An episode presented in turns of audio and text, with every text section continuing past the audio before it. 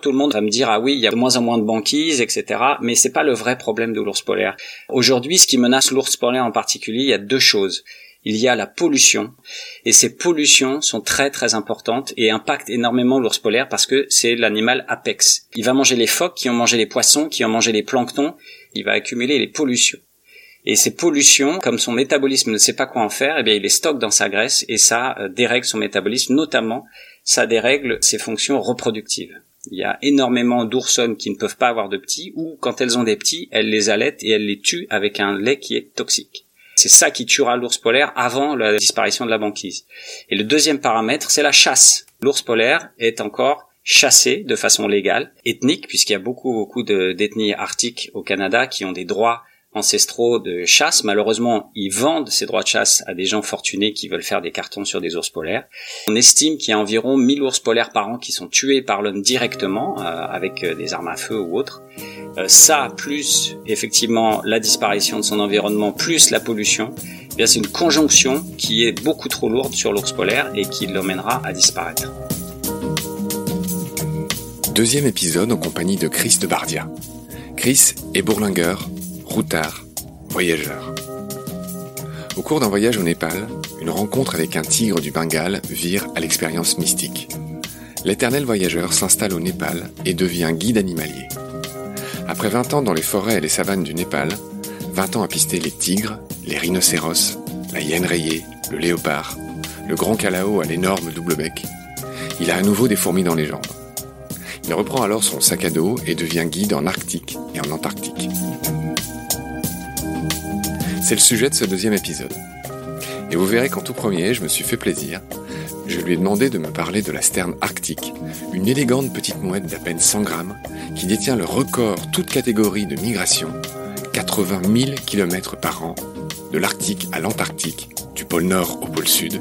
Chaque année, cet oiseau est en vol 8 mois sur 12. Nous allons bien sûr parler aussi de l'ours blanc, du renard polaire, du lemming et de ses migrations spectaculaires, de la chouette arfang, la chouette des neiges, du morse et de son baculum, l'os pénien de certains mammifères, et le morse possède un record de longueur en la matière. Nous dirons aussi un mot du mystérieux requin du Groenland, une créature mal connue, aveugle, qui aurait lui le record de longévité de tous les vertébrés, près de 400 ans. D'un pôle à l'autre de la planète avec Chris de Bardia, larguez les amarres, c'est parti. Rebonjour Chris. Bonjour Marc. Je suis ravi de te retrouver. On a fait un premier épisode euh, sur le Népal où on avait cet ami commun et où tu as vécu pendant au moins 20 ans et tu as côtoyé tous ces animaux merveilleux que tu nous as décrits la dernière fois, les rhinocéros unicornes, euh, le tigre du Bengale sur lequel tu as écrit un bouquin. Euh, on a parlé du grand calot, on a parlé des éléphants. Enfin bref, je ne refais pas la liste. Je renvoie ceux qui nous écoutent, les auditoris, sur le premier épisode avec Chris. Et puis aujourd'hui, avec toi, on va parler de l'Arctique et de l'Antarctique, où tu es aussi guide animalier, guide de voyage.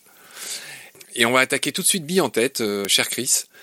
Et contrairement à ce que tu attends peut-être, on va pas parler de l'ours polaire en premier, on va bien sûr en parler. J'ai envie que tu me parles d'un oiseau que j'adore, qui est un recordman du monde. J'ai envie que tu me parles de la sterne, de la sterne arctique. Ah, la sterne arctique, oui, oui, ah, c'est un oiseau surprenant, la sterne arctique. Un oiseau qui fait aux alentours de 100 grammes, hein, entre 80 et 100. Je crois que le plus lourd qu'ils ont pesé, c'était 127 grammes, exactement. Donc un oiseau euh, tout petit, mais qui est la créature qui vraisemblablement est celle qui fait les plus grandes migrations au monde. C'est un oiseau qui se reproduit en Arctique, donc pendant la, la saison d'été, sur les côtes du Spitzberg, sur les côtes du Groenland, ou ailleurs, hein, même en Arctique. Je parle de ces endroits en particulier parce qu'ils ont été étudiés là. Il a fallu attendre que la technologie soit assez fine pour qu'on puisse mettre des balises, des vraies balises GPS sur le dos de ces oiseaux, pendant qu'ils nichaient hein, au Groenland et attendre l'année suivante pour pouvoir récupérer les données. Et on pensait déjà, hein, si vous regardez sur Internet, vous verrez qu'on sait que cet oiseau faisait des très grandes migrations. On pensait qu'il faisait des migrations de 30-35 000 kilomètres. Mais avec ces nouvelles balises, on a vu que certains oiseaux faisaient 70 000, 75 000 kilomètres de migration dans l'année. Ce qui fait qu'il passe plus de la moitié de sa vie en vol. Et il descend par une route qui, grosso modo, descend le long des côtes américaines pour se rendre en Antarctique pendant l'hiver donc arctique et passer l'été antarctique. Et puis là, il se balade hein, le, long des côtes de l'Antarctique à la recherche de sa nourriture. Et à la fin, il remonte le long des côtes africaines et il retourne donc euh, dans les zones arctiques pour passer l'été, pour venir se reproduire. Donc euh, des oiseaux, un oiseau de 125 grammes qui fait 80 000 kilomètres euh, bientôt dans l'année. C'est extraordinaire. C'est un oiseau qui va manger des petits organismes hein, et assez près de la surface. Il est très très rare qu'il aille profondément. D'ailleurs, j'en ai jamais vu qu'il aille profondément. Il y a la tête qui rentre dans l'eau à peine. Et il va manger des, du plancton ou des petits crustacés, des petits poissons.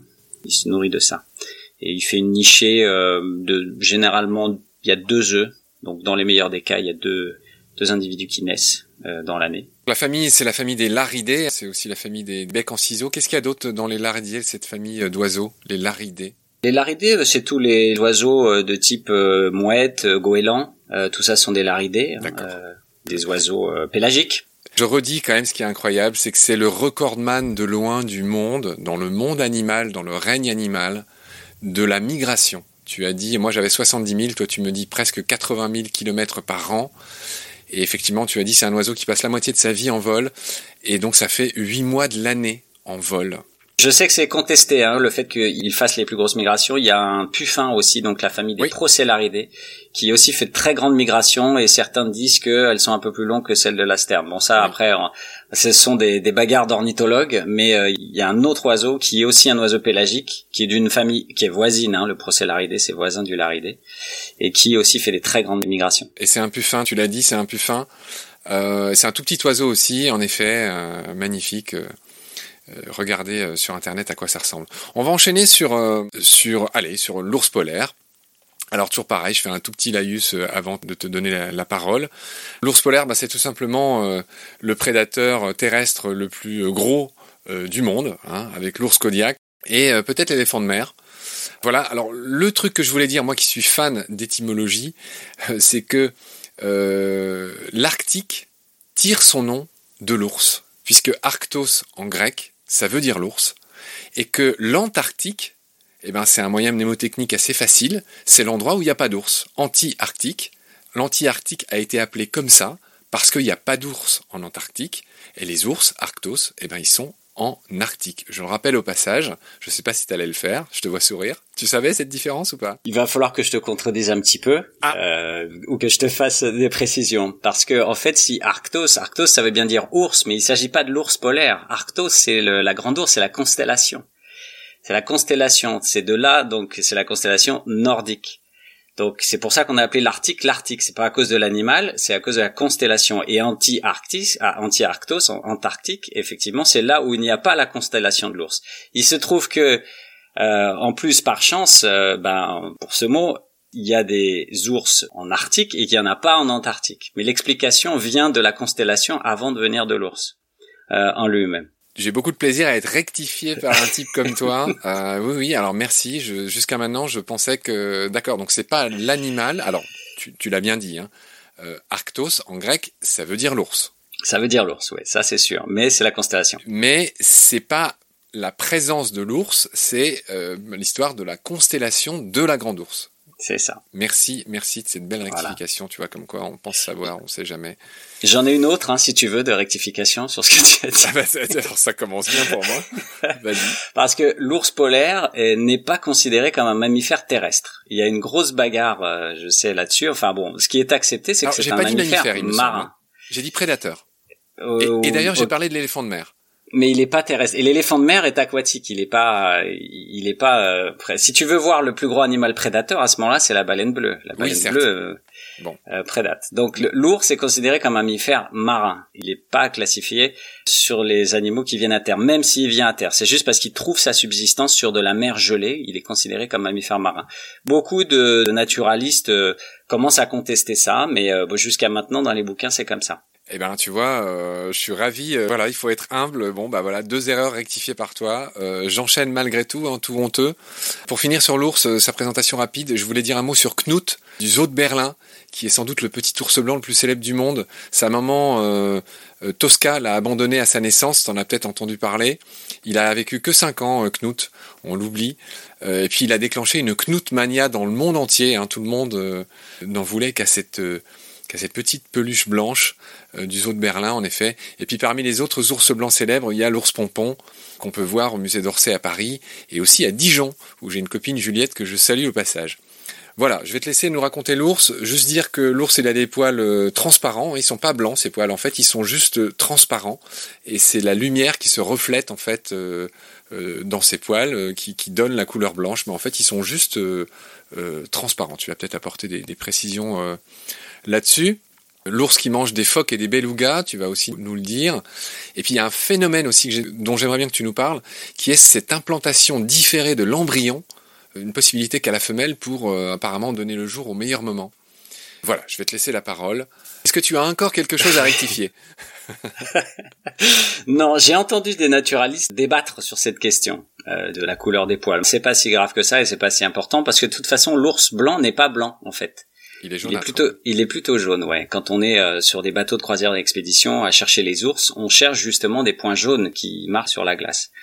Donc euh, il est plutôt jaune. Maintenant, effectivement, euh, évidemment, hein, de toute façon, les couleurs qu'on perçoit euh, viennent de la lumière et de la façon dont elle frappe l'objet qu'on regarde. Donc évidemment que ça a à voir avec la structure donc du poil. Le poil de l'ours polaire, il est blanc. Il est pardon, il est c'est des tubes creux en fait. Ils sont creux à l'intérieur parce que ça lui permet d'avoir d'emprisonner beaucoup d'air dans son pelage et ainsi de flotter. C'est-à-dire que quand il se met à l'eau, comme c'est un mammifère marin qui passe beaucoup de temps dans l'eau et qui peut nager de grandes distances, il fait pas d'effort pour euh, sa flottabilité. Il flotte naturellement. Donc il a plus qu'à nager ensuite et il nage qu'avec les pattes avant. Il nage pas avec les pattes arrière. Et l'air est un des meilleurs isolants aussi. Voilà, il y a une histoire d'isolation. Il a aussi euh, beaucoup de gras. Enfin, s'il est bien nourri, il a beaucoup de gras et donc ça aussi, ça participe à son isolation. Euh, après, euh, sur l'implantation euh, embryonnaire différenciée, bon, ça existe chez l'ours polaire, ça existe chez beaucoup d'autres animaux, et notamment des animaux polaires. Tous les phoques font ça. Excuse-moi, rappelle ce que c'est exactement et à quoi ça sert, comment ça marche? Juste après le coït, l'œuf est formé par la rencontre donc des ovocytes et des spermatozoïdes, et puis il y a un phénomène qui fait que l'opération s'arrête. En fait, elle se stoppe. La division cellulaire s'arrête. Enfin, pas complètement, mais elle se ralentit pour pas rentrer dans les détails euh, difficiles, hein, juste l'opération s'arrête, ça se gèle, la femelle va attendre un meilleur moment. C'est pas un mécanisme conscient, hein, c'est un mécanisme, c'est quelque chose qui se qui s'opère de façon euh, métabolisme hein, qui fait ça. Mais comme il y a une une période très courte finalement pour mettre bas et pour euh, amener le petit à être assez résistant pour son premier hiver, euh, l'été étant assez court, donc il faut effectivement que le, les naissances se passent à un moment précis. Et donc, euh, quel que soit le moment de la reproduction, euh, quel que soit le moment où il y a fécondation, eh bien, il faut que la naissance, de toute façon, arrive à un moment. Donc, il y a, il y cette possibilité que l'œuf s'arrête de se développer pour reprendre son développement à un moment où il va aboutir à une date précise de naissance. Dans le cas de l'ours, hein, normalement, euh, on dit que les oursons naissent dans la grotte de glace hein, que, que, fait la mer. ils viennent au monde à Noël et ils vont sortir ensuite au printemps, au mois de mars. C'est un animal chéri, hein. tu parlais du tigre la dernière fois, je crois qu'on peut dire que l'ours aussi est un, animal chéri des humains, mais malheureusement ils lui rendent mal, ils lui montrent mal euh, leur amour, puisque des ours il en resterait moins de 26 000. Euh, alors je sais pas si tu as d'autres chiffres. Et voilà, il y en a plus beaucoup des ours, et puis c'est un peu les victimes, euh, pour le coup, les, quasiment les plus emblématiques du réchauffement climatique. Tu veux dire un mot là-dessus? Oui, oui, et un mot important parce qu'il y a énormément de discours, énormément de confusion autour de l'ours polaire et de, de, ce qui peut le menacer.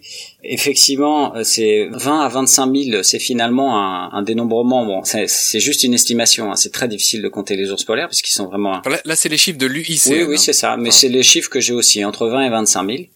Pour le moment, c'est pas un, chiffre qui est alarmant. Le problème, c'est le, le, croisement de beaucoup de paramètres et beaucoup de menaces qui pèsent sur l'ours polaire. Et bien sûr, tout le monde va me dire ah oui, il y a de moins en moins de banquises, etc. Mais c'est pas le vrai problème de l'ours polaire. Il y a eu des moments sur la Terre où il y a eu des réchauffements climatiques et il y a eu des minima de banquises qui sont euh, pires que ceux qu'on a connus aujourd'hui. Et l'ours polaire est passé à travers ces euh, épisodes. Même euh, s'il a fait beaucoup plus chaud parfois sur la Terre, je suis sûr qu'au nord du Canada, au nord du Groenland, il y avait des morceaux de banquise euh, côtière où euh, l'animal a pu s'adapter et finalement survivre en attendant des périodes qui étaient plus propices à sa vraie nature. Euh, aujourd'hui, ce qui menace l'ours polaire en particulier, il y a deux choses. Il y a la pollution toute la pollution qui est produite en Europe, par exemple, remonte par le Gulf Stream jusqu'au Spitzberg, jusqu'à la Terre Françoise-Joseph, jusqu'à la côte est du Groenland. Et ces pollutions sont très très importantes et impactent énormément l'ours polaire parce que c'est l'animal apex. Ça veut dire qu'il va manger, qu'il va manger les phoques, qui ont mangé les poissons, qui ont mangé les planctons, et il va accumuler à chaque niveau trophique, il va accumuler les pollutions. Et ces pollutions, elles, comme son métabolisme ne sait pas quoi en faire, eh bien il les stocke dans sa graisse et ça euh, dérègle son métabolisme, notamment ça dérègle euh, ses fonctions reproductives. Il y a énormément d'oursonnes qui ne peuvent pas avoir de petits, ou quand elles ont des petits, elles les allaitent et elles les tuent avec un lait qui est toxique. Donc ça, c'est très très important pour l'ours polaire, et c'est ça qui tuera l'ours polaire avant la, la, disparition de la banquise. Et le deuxième paramètre, c'est la chasse. L'ours polaire est encore chassé de façon légale notamment au Canada, euh, pour euh, des raisons, on va dire, euh, ethniques, puisqu'il y a beaucoup, beaucoup d'ethnies arctiques au Canada qui ont des droits ancestraux de chasse. Malheureusement, ils vendent ces droits de chasse à des gens fortunés qui veulent faire des cartons sur des ours polaires. Euh, si on additionne ça avec les morts accidentelles, par exemple au Spitzberg, quand un ours polaire tue quelqu'un ou un accident avec quelqu'un, ben on le tue. Euh, des fois, en les étudiants aussi, malheureusement, il arrive qu'il y en a qui supportent pas l'anesthésie. Et puis, dans des régions comme la Russie, euh, bah, il y a beaucoup de braconnage. Donc, on estime qu'il y a environ 1000 ours polaires par an qui sont tués par l'homme directement, euh, avec des armes à feu ou autres. ça, plus effectivement la disparition de son environnement, plus la pollution, eh c'est une conjonction qui est beaucoup trop lourde sur l'ours polaire et qui, qui l'emmènera à disparaître. Je te remercie pour tes précisions. Tu m'as appris beaucoup de choses sur l'ours polaire que j'ignorais. Pourtant, pourtant, j'ai fait pas mal d'articles sur les ours. Je pense qu'on a bien compris euh, les nuances importantes que tu viens de dire. Est-ce que tu sais ce que c'est un gros lard? Et un pisli. Ce sont des croisements justement avec euh, des ours bruns, donc euh, suivant là où il se trouve, c'est un grizzly ou c'est euh, autre chose. L'ours polaire est très peu différent finalement du grizzly. Hein. C'est une variation du grizzly. Je crois que c'est ça fait ils se sont séparés il y a il y a 5 600 000 ans, quelque chose comme ça. C'est rien à l'échelle très juste 600 000 ans à, à l'échelle de, de l'évolution et donc ils peuvent effectivement leur descendance est féconde. Tout à fait. Autant un cheval et un âne hybride n'est pas fécond comme on le sait. Hein. La mule, le mulet, ils ne sont pas féconds la descendance d'un ours brun, d'un grizzly et d'un ours polaire est féconde. Ça montre à quel point ces espèces sont proches. Tout à fait. Et certains pensent aussi que c'est un peu l'avenir de l'ours polaire, c'est-à-dire qu'il va se remélanger avec des ours bruns parce que du coup maintenant il a de plus en plus une vie terrestre et que ce sera peut-être une façon de, conserver une partie du génome, euh, de se réadapter par la suite s'il euh, revient des, des épisodes glaciaires sur la Terre. Très bien, on va laisser l'ours et si ça te va, j'aimerais bien qu'on enchaîne sur le renard polaire alias Isatis, un très joli nom. Euh, c'est le surnom d'une copine qui s'appelle Jeanne. Je la salue au passage. Tu dois te dire que le mec il salue tous ses potes dans son dans épisode. Bah voilà, ok. Euh, alors voilà, je voudrais qu'on parle du renard polaire. Le renard polaire, ben, il était élevé pour sa fourrure dans l'entre-deux-guerres. Hein. Il y a des manteaux de fourrure très chers en Isatis justement. Le renard polaire, il mange beaucoup de lemmings, dont j'aimerais qu'on parle à la suite du renard polaire. Euh, tu vois, on descend dans la chaîne trophique, comme tu disais. Le lemming est assez fascinant. Voilà, donc il mange beaucoup de lemmings, beaucoup d'autres choses. C'est un super opportuniste. Euh, il résiste à des températures terrifiantes de moins 40, peut-être plus. Tu vas nous dire ça. Puis euh, voilà, que dire de plus? Je te cède la parole. alors, le renard polaire, c'est un, petit renard. Hein. Il, y a, cette adaptation qui fait que certains animaux, en tout cas les, parties de leur corps qui ont un peu rétréci comme adaptation au froid. Donc il a des pattes plus courtes, il a un museau plus court, il a des oreilles plus courtes que les renards qu'on connaît. Et puis effectivement, on dit que c'est le mammifère qui résiste aux températures les plus extrêmes de froid. J'avais lu un truc qui parlait de moins 60, quelque chose comme ça. Tu dis qu'il mange des lemmings, oui, ça dépend où il se trouve. Il y a des endroits où il n'y a pas de lemmings, par exemple, si tu vas au Spitzberg ou si tu vas à Terre François Joseph, bah, il n'y a pas de lemmings. Pourtant, il y a des renards polaires. Alors ils vivent moins longtemps là-bas et puis. Euh... Excuse-moi, on n'est pas tous des as en géographie. Situe-moi rapidement le Spitzberg et la Terre Françoise Joseph. Le Spitzberg, l'archipel qui est euh, sous souveraineté norvégienne, qui se trouve à environ 1000 km au nord du nord de la Norvège. C'est un territoire qui fait 60 000 km carrés. C'est une grosse île, quoi. C'est un archipel, il n'y a pas qu'une île, hein. il y a plusieurs îles. C'est vraiment un laboratoire du monde polaire. D'abord, la plupart des expéditions ou des voyages d'expéditions polaires que je fais, je les fais là-bas parce que c'est assez représentatif du monde polaire en général. Et puis euh, au nord-est de cet archipel, il y a un deuxième archipel qui s'appelle la Terre François-Joseph, qui est russe. Elle se trouve juste un degré au-dessus, un peu plus euh, dans le froid. Et là aussi, donc pas de lemming. Et donc il y a des renards polaires quand même qui eux profitent des reproductions d'oiseaux et des colonies d'oiseaux pour euh, faire des réserves et essayer de passer l'hiver. Les lemmings sont présents euh, par contre au Groenland et ils sont présents dans l'Arctique euh, américain. Et là, effectivement, ils sont la proie de base de non seulement des renards polaires, mais aussi des beaucoup d'autres animaux. Des chouettes arfangs Par exemple, des chouettes arfangs, mais il y a aussi des loups. Hein, les loups mangent des lemmings, d'autres espèces de renards, etc.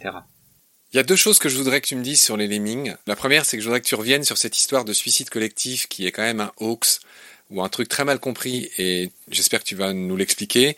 Et la deuxième chose que je voulais dire, euh, et là j'espère que peut-être je vais t'apprendre un mot que je connaissais pas avant de préparer l'émission, je te rassure, c'est euh, l'aposématisme. Ça te dit quelque chose ce mot, l'aposématisme? En fait, c'est tous ces animaux qui ont des systèmes d'avertissement euh, envers leurs prédateurs, envers ceux qui les dérangent, des avertissements qui peuvent être visuels comme la couleur rouge de la coccinelle, des avertissements sonores ou des avertissements olfactifs comme Pépé le Pouf, hein, euh, c'est-à-dire toutes ces moufettes euh, bah, qui puent, hein, c'est, juste pour dire bah, laissez-moi tranquille. Et les avertissements sonores, c'est un, un peu aussi, enfin voilà, on voit tous les animaux qui grognent pour tenir les autres à distance. L'aposématisme, je vais vérifier l'orthographe pendant que tu me, me réponds sur les, les suicides collectifs des lemmings peut-être. Bon, je connaissais pas le mot, donc merci, je vais regarder ça aussi. Euh, en ce qui concerne les lemmings, bon, c'est pas ma grande spécialité, hein, j'en suis aussi à lire tout ce qui peut opposer les spécialistes là-dessus. Bon, maintenant, il est à peu près euh, accepté que, en fait, ben, ces grands mouvements de lemmings, ça ressemble un peu à des bousculades plutôt que des suicides. Ils arrivent à un endroit et puis, ben, ceux qui y arrivent devant disent, bah non, non, je vais, attention, il n'y a plus de route là. Et puis ils sont un petit peu poussés par ceux qui arrivent derrière. Euh, il y avait en son temps euh, Barjavel qui avait dans un bouquin qui, qui, lui par contre disait que vraiment euh, ça avait l'air d'être un acte volontaire, etc. que justement il tombait dans l'eau et il mourait tout de suite. Bon, aujourd'hui les scientifiques ne pensent pas ça. Il y a juste des grandes fluctuations de population qui sont le résultat de cycles qui sont sur plusieurs années. Donc il y a des pics de population de ces euh. Donc des fois, ils sont, sont tellement nombreux que justement, ils, pour trouver des ressources, ils vont migrer.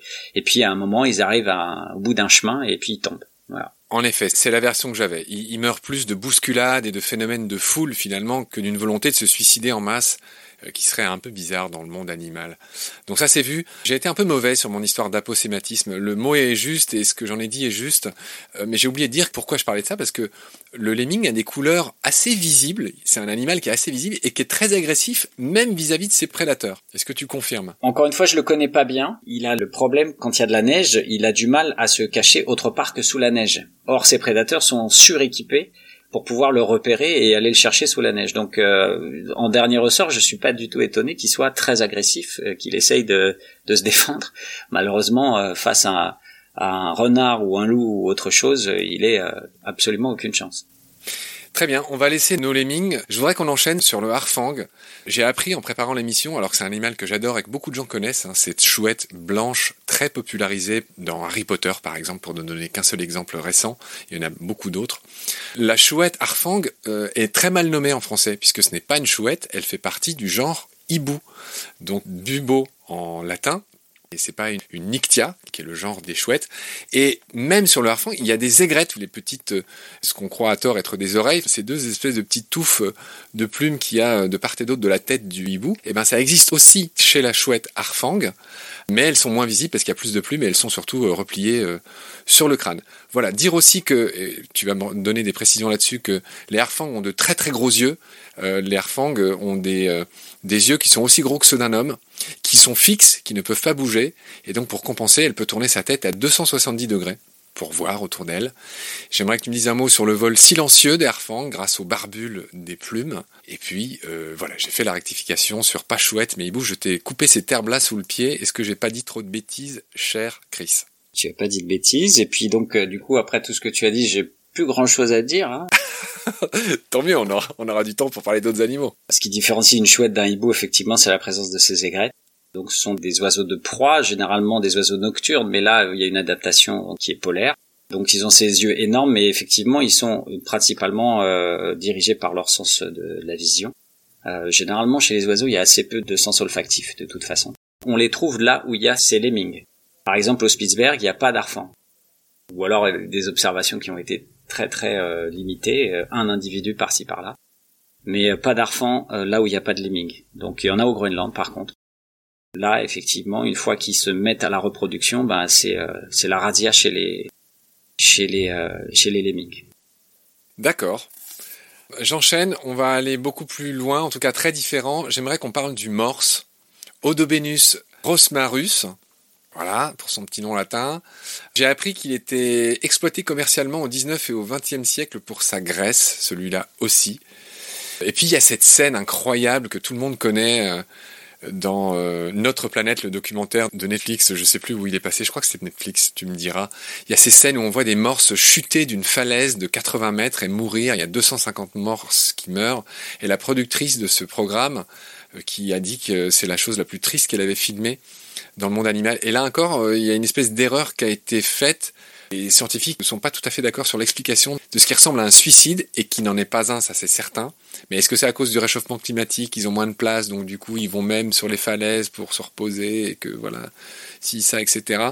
Qu'est-ce que t'en penses toi? Alors déjà, j'ai pas vu ce truc. Je crois que j'ai vu quelque chose dans le genre, effectivement, d'un morse qui tombait de quelque part.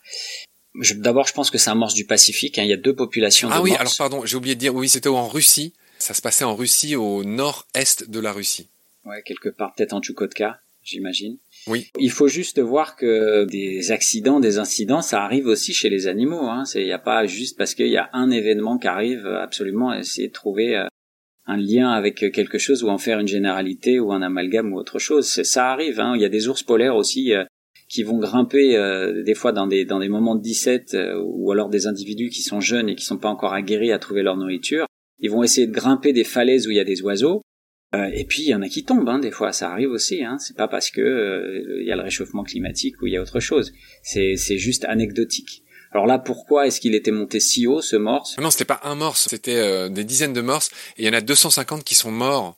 Quand on n'avait pas le contexte, on se disait mais pourquoi ils se suicident? Alors qu'en fait, ils, ils, avaient tellement peu de place qu'il y en a qui étaient montés en haut d'une espèce de falaise. Et en fait, ils sont tous morts en essayant de redescendre. Parce qu'ils étaient arrivés à monter, mais évidemment, ces, animaux sont pas faits pour escalader et du coup, euh, il y en a 250 qui sont tombés à la suite les uns des autres en plusieurs jours. Hein. C'était pas, euh, c'était pas les uns, ouais, pas des morses. Je veux bien qu'on enchaîne sur le baculum. Est-ce que tu peux nous expliquer ce qu'est le baculum et nous dire en quoi le morse détient un record? Ah, Le baculum, c'est l'os pénien, en fait. Le morse a le plus long baculum de tous les animaux. Bon, des ospéniens, il n'y a pas que le morse qui en a. Hein. Il y a les chiens ont un baculum, par exemple. Hein. Beaucoup d'animaux ont des baculums. Les primates ont un baculum, les gorilles, les chimpanzés ont un baculum, les rongeurs en ont un. Ouais, pas nous. Les chauves-souris. Pas tous les primates, puisque nous, on n'en a pas de baculum. Oui, très juste, très juste. Il y a que l'homme qu'on n'a pas parmi les primates, apparemment. Et c'est tout, en fait. Ils sont absents chez les autres mammifères. Le baculum, il, équipe bizarrement euh, qu'une certaine partie des familles de mammifères. Ouais, ouais, c'est euh, bon. Ça, c'est une histoire d'évolution. Euh, mais effectivement, le morse a le plus grand baculum. J'ai un, un, ami qui, j'espère, m'écoute, avec qui je vais très souvent donc en Arctique, qui est vétérinaire et qui collectionne justement les, les baculums, et qui, qui a son baculum de morse dans sa collection. Comment s'appelle cet ami que je le salue aussi? C'est Fabrice Cabert, qui est vétérinaire dans l'est, au nord-est de la France. D'accord, eh ben salut Fabrice. Euh, je voulais ajouter un mot sur le nom euh, du morse. Alors en français, j'ai pas bien réussi à piger d'où ça venait. Apparemment, c'est une onomatopée euh, euh, lapone. Je sais pas si j'ai bien compris, mais le nom anglais et allemand euh, du morse est beaucoup plus parlant et poétique, puisqu'en anglais, comme tu le sais, c'est walrus.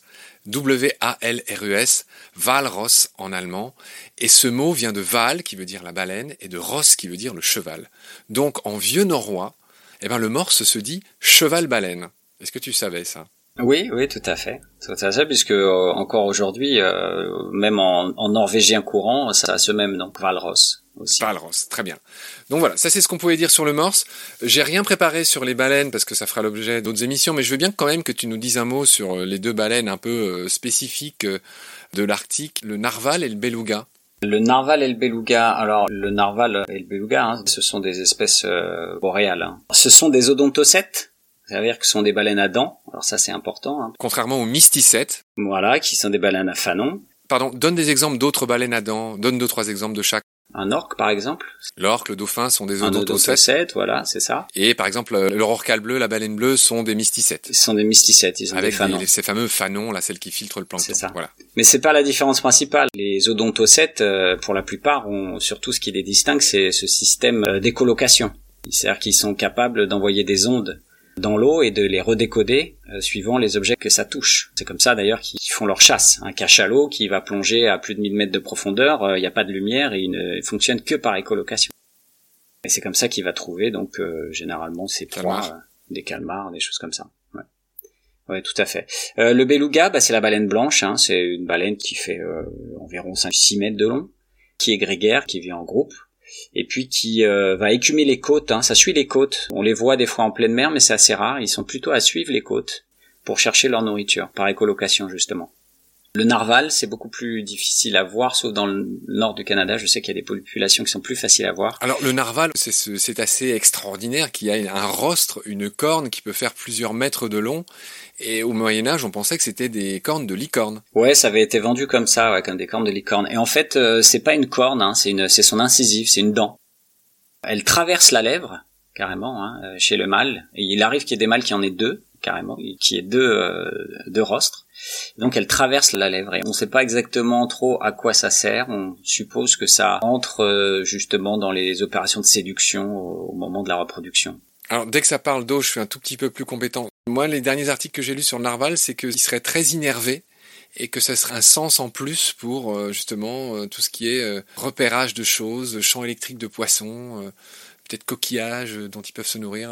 J'ai lu ça. En tout cas, que c'était très innervé et que c'était un, un, organe très sensible. Ça fait partie des pistes, des hypothèses et de ce qui a été trouvé effectivement. C'est une dent en fait, mais c'est une dent en fait qui sera à l'envers de la nôtre, c'est-à-dire que les mailles seraient dedans et tout ce qui est innervation est à l'extérieur. Donc effectivement, ça en ferait quelque chose de sensible.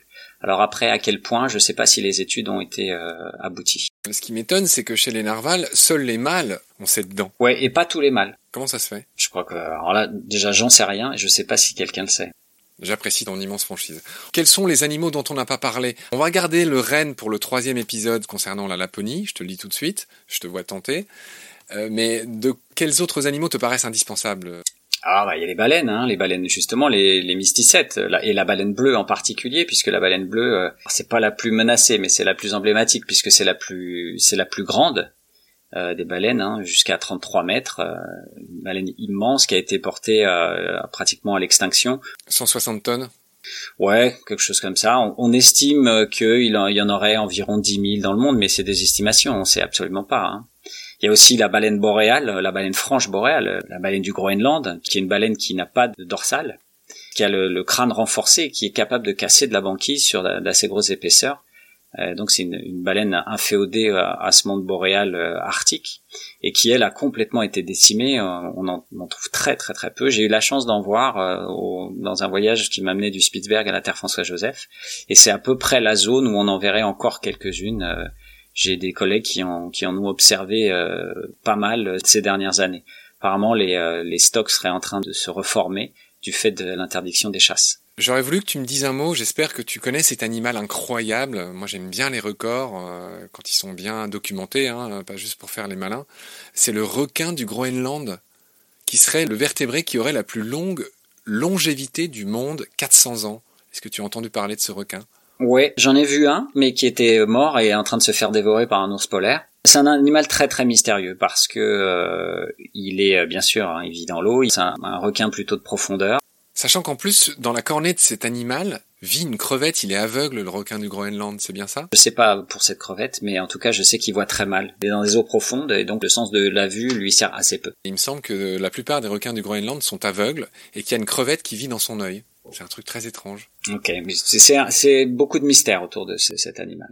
Eh bien, sur ce requin du Groenland, nous allons clore notre deuxième épisode, cher ah bah, je vois que tu fais une tête comme si tu étais déçu, qu'il y a d'autres animaux dont il faut qu'on parle. Il y a beaucoup de phoques. Il y a cinq espèces de ah, phoques. bien sûr, j'ai oublié. et puis euh, il y a une avifaune terrible. Hein. Il y a les labs qui sont aussi très intéressants. Et là, pour le, coup, tu t'as annoncé euh, Arctique et Antarctique. On a parlé que de l'Arctique. Hein. En Antarctique, euh, il y a beaucoup plus encore au niveau de l'avifaune puisqu'il y a tous les manchots. Dis un mot sur les manchots, en effet, bien sûr. On serait pas complet. Parle-moi des principales espèces et commence par dire que faut pas dire pingouin, que les pingouins volent, que les manchots, etc. Je vais essayer d'être concis. L'histoire en fait, c'est qu'il y avait euh, jusqu'à la fin du, euh, enfin on va dire même pas la fin, on va dire à moitié du 19e siècle, il y avait un oiseau qui ne volait pas et qui euh, était dans les sphères boréales, donc Islande, nord de la Norvège, etc., et qui s'appelait le grand pingouin.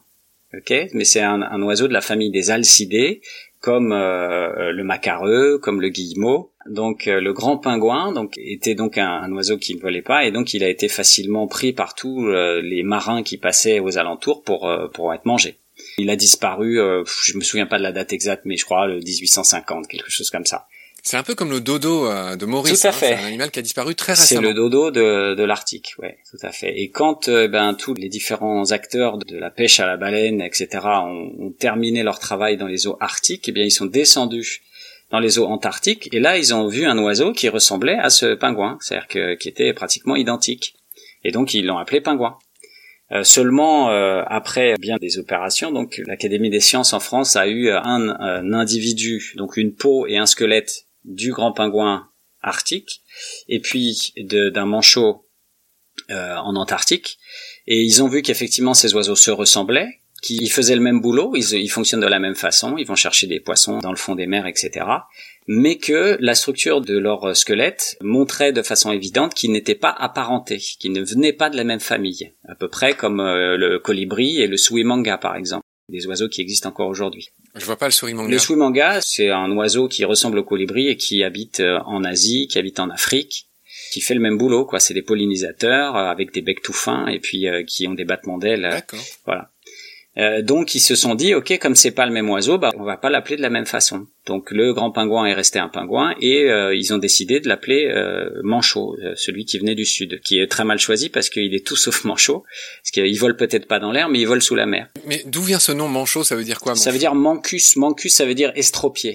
Ah oui, parce qu'il se déplace sur Terre de manière un peu gourdasse. Voilà, et puis parce que il a pas de, il a pas d'ailes, donc c'est comme si c'était un oiseau qui avait pas d'ailes. Alors qu'il a des ailes, hein, pardon, c'est pas ce que je veux dire, et puis il sait s'en servir. Hein. Il nage très très vite. Donc voilà, voilà où d'où est venue toute la, la, confusion au niveau français. Les euh, anglophones et les hispanophones se sont pas encombrés de la différence, d'où la difficulté puisque en anglais où euh, on dit penguins pour euh, pour un manchot et en espagnol on dit penguins pour pour aussi un manchot, alors qu'en français on fait la différence entre pingouin et manchot. Et pour couronner le tout, pour couronner la difficulté, il y a un alcidé aujourd'hui qui s'appelle le pingouin torda donc qui est un alcidé, un cousin de nos guillemots et puis de, nos perroquets de mer, qui lui vole. en Bretagne, des tordas. Oui, euh, sur les sept îles, il doit y avoir des individus. Ouais. Et donc lui, il vole. Il s'appelle le pingouin torda et il vole. Donc aujourd'hui, là, tout de suite, euh, effectivement, il y a un animal qui s'appelle pingouin et qui vole et qui, euh, qui est un alcidé. Et en Antarctique, il y a un autre animal qui s'appelle manchot et qui vole pas. Bon, je pense qu'on a parfaitement compris la différence. Tu nous fais rapidement les différentes espèces de manchots? Oh là, il y en a pas mal, hein. Euh, il y en a 17 ou 18 au monde, tout le monde n'est pas d'accord aussi là-dessus. Prends-nous les plus emblématiques. Les plus emblématiques, peut-être euh, le manchot Adélie. Il est très emblématique en plus pour nous euh, français puisqu'il a été nommé par Dumont d'Urville, qui a nommé la terre Adélie d'après le nom de sa femme et qui a nommé aussi ce manchot. Qui était Dumont d'Urville Dumont d'Urville, c'est un explorateur français qui le premier a mis le pied sur le continent antarctique en tout cas le premier français, attention, euh, je ne veux pas éveiller toutes les disputes qu'il y a à ce sujet, qui euh, donc a, donné à la France la terre Adélie, même si on peut... C'était quand? C'était 1840 quelque chose. D'accord. Et donc... Euh, Terre Adélie, manchot? C'est important de le mentionner parce qu'il y a des manchots qu'on peut retrouver euh, sur des îles subantarctiques ou dans le sud de l'Amérique du Sud. Lui, le manchot Adélie, il est inféodé à l'Antarctique. Donc on le trouve qu'en Antarctique. C'est un petit manchot qui fait 60 cm, il est noir et blanc. Euh, il a une tête euh, marrante, bon, faudrait le voir. Hein. Euh, et on le voit, si on fait des voyages en Antarctique, vous ferez vraisemblablement des voyages en péninsule antarctique, et il y a des colonies en péninsule antarctique pour voir ce manchot.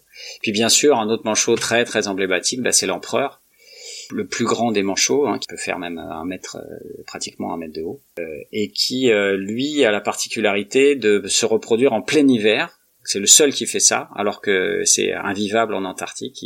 vous avez tous vu la marche de l'empereur, j'imagine.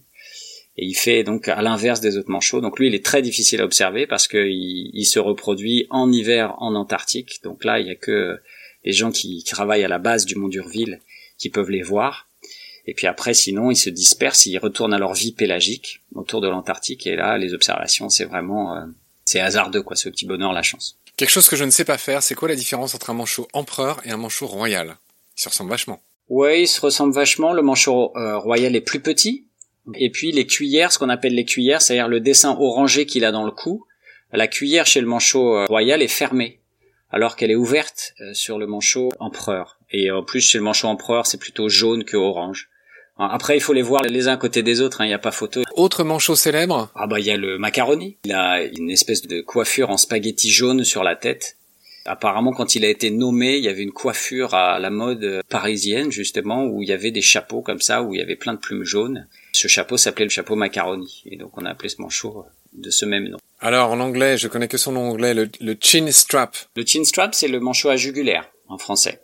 C'est ah merci. Ouais, ouais, ouais. C'est un manchot. Alors il est beau celui-là aussi. Ils sont tous beaux. Ah, de ils toute sont tous beaux de toute façon. Décris-le. Ouais. J'allais dire il est noir et blanc. Ils sont pratiquement tous noir et blanc. Hein. Il a euh, le, la partie du visage, si je puis dire, qui est blanche, et puis sous le bec il y a un trait noir, justement comme la jugulaire d'un casque. On le voit beaucoup en péninsule antarctique. Il se, il se reproduit euh, pas mal dans les îles subantarctiques. Donc euh, quand on fait de, des croisières expéditions, euh, c'est un, un des manchots qu'on voit en premier. Je suis en train de vérifier sur mon téléphone pendant qu'on se parle et je découvre que le cri du manchot est appelé le braiement comme un âne ou jabotement. C'est ça, jabotement. Moi j'avais le jabotement, oui. Et je lis aussi que le manchot peut atteindre 35 km heure contre 9 km heure pour le meilleur nageur olympique. Bon, ça, c'est évident. Pour attraper euh, les krills en particulier. Qui sont les petites crevettes dont se nourrissent aussi les baleines. Voilà, les baleines ou les phoques léopards, par exemple, aussi vont manger des, des krills. Parfait, c'est exactement ce sur quoi je voulais finir parce que l'heure tourne et là on a de la place, allez, juste pour un seul dernier animal. Et je pensais au léopard de mer. Oui, c'est ça, le phoque léopard. Parle-moi de cet animal incroyable qui est tellement beau et qui a l'air aussi très méchant avec ses grandes dents. Et qui mange des manchots. Pas méchant. Les animaux sont pas méchants. Méchant, c'est quand on a une intention et les animaux n'ont pas d'intention. Ils ont juste l'intention de vivre selon leur nature. Donc euh, oui, c'est un prédateur, il va il va manger des manchots, mais euh, la moitié de ce qu'il mange, voire un peu plus, c'est du krill. Il a des dents euh, qu'on appelle tricuspides. La cuspide, c'est la pointe d'émail qu'il y a sur la dent, et donc il a des dents qui finalement vont s'encastrer les unes dans les autres, et il va s'en servir un petit peu comme une baleine euh, mysticette se sert de ses fanons. Il va prendre des grandes goulées d'eau, il va fermer ses dents, et la langue va pousser l'eau à l'extérieur, et à l'intérieur va rester donc ce krill. Après, bien sûr, pendant la saison où viennent se reproduire les, manchots, il va venir, bien sûr, essayer de chasser ces manchots. Il va essayer aussi de faire de la prédation sur les autres phoques. Hein. Donc c'est un. Oui, c'est un très gros phoque. C'est euh, ouais, euh, il, ouais, ouais, il fait quand même bien 3 mètres de long, assez facilement. Et puis il est différent des autres phoques. Hein. Les autres phoques sont assez boudinés, ils sont assez gros. Lui, il est très fusiforme. Il est, euh, il est assez élancé. C'est un prédateur, oui, il est plus en forme d'ogive en effet. On est très en retard, cher Chris. On va se dire au revoir pour ce deuxième épisode avec beaucoup de frustration. Je pense qu'on va devoir refaire une émission sur euh, l'Antarctique. Euh, en effet, il y a trop de matière. Et puis je te donne rendez-vous à très vite pour le troisième et dernier épisode qui sera cette fois-ci consacré à la Laponie. Salut Chris. Salut Marc, merci.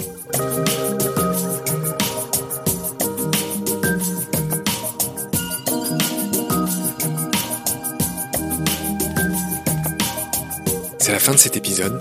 Merci de l'avoir suivi. Merci de partager le lien de Baleine sous Gravillon et de vous abonner si vous avez aimé. Des étoiles et des commentaires sont les bienvenus si vous écoutez l'émission sur iPhone. Celles et ceux qui le souhaitent peuvent aussi nous aider en faisant un don sur le site Tipeee. Merci par avance. Vos critiques, conseils et suggestions sont aussi les bienvenus sur la page Facebook de Baleine sous Gravillon.